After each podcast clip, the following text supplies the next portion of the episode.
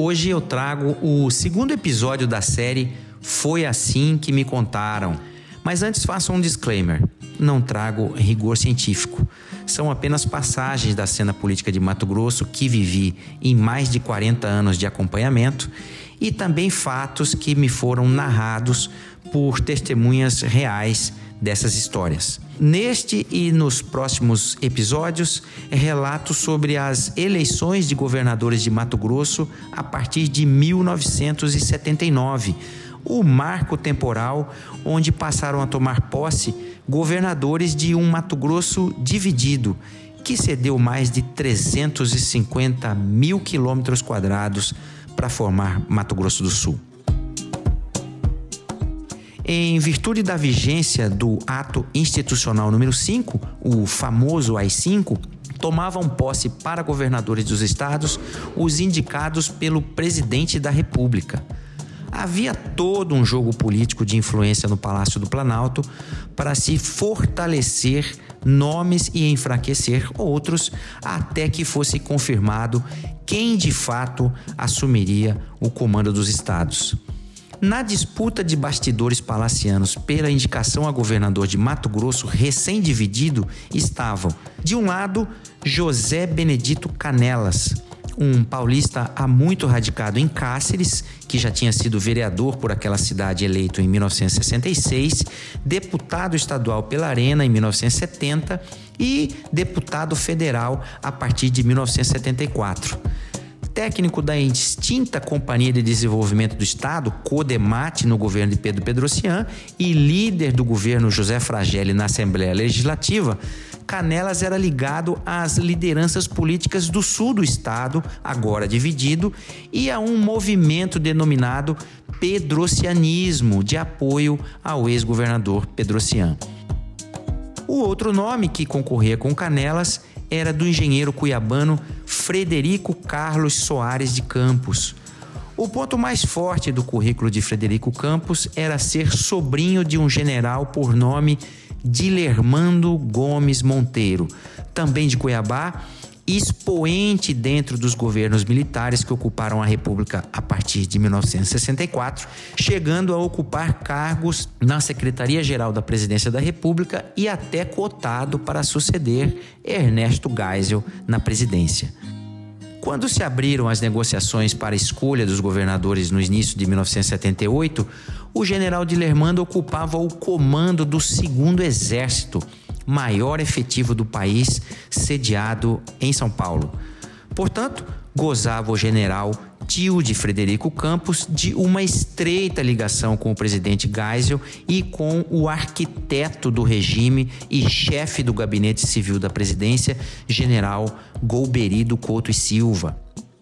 De outro lado, o concorrente de Frederico para a indicação a governador, o deputado Canelas, tinha o apoio de toda a bancada federal mato-grossense, inclusive da oposição, deputados e senadores de outros estados, pois ele era do conselho da Fundação Milton Campos, uma entidade nacional de estudos políticos da Arena e membro da Comissão de Minas e Energias da Câmara dos Deputados. E mais, tinha Benedito Canelas o apoio do chefe do Serviço Nacional de Informação, o SNI, o general João Batista Figueiredo, aquele mesmo que viria a suceder Geisel na presidência. No início de uma manhã de 1978, um emissário do SNI vai até Canelas a mando do general Figueiredo e lhe informa que ele havia sido o escolhido para suceder Garcia Neto no governo de Mato Grosso e que o ato de sua educação já estaria datilografado na mesa do presidente da República. Deu tempo para Canelas fazer contato telefônico com diversas lideranças e amigos em Cuiabá e Campo Grande, convocá-los a ir a Brasília no primeiro avião disponível para uma comemoração à sua indicação em seu apartamento funcional. Em meio à festa, por volta das 23 horas mais ou menos, outro emissário do SNI, via de regra eram militares esses emissários, bate à porta da residência do deputado governador Canelas para informá-lo que o presidente da República havia recuado de sua indicação e que o governador de Mato Grosso seria, vejam só, um tal sobrinho do general Dilermando Gomes Monteiro. O emissário não sabia nem precisar o nome do indicado.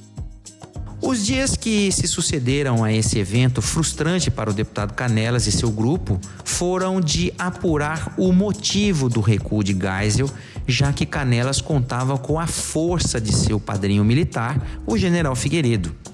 A conclusão que se chegou foi de que houve uma troca. Como o general Dilermando estava na linha sucessória de Geisel e havia o trabalho de uma ala dos militares para emplacar João Figueiredo, Dilermando recuara em apoio a Figueiredo, mas condicionando que este tirasse seu afilhado Canelas do páreo da sucessão em Mato Grosso e apoiasse a indicação de seu sobrinho. E assim, Frederico Campos, que já havia sido prefeito biônico de Cuiabá entre 1967 e 1969, tendo sido deposto por telefone pelo governador Pedro Cian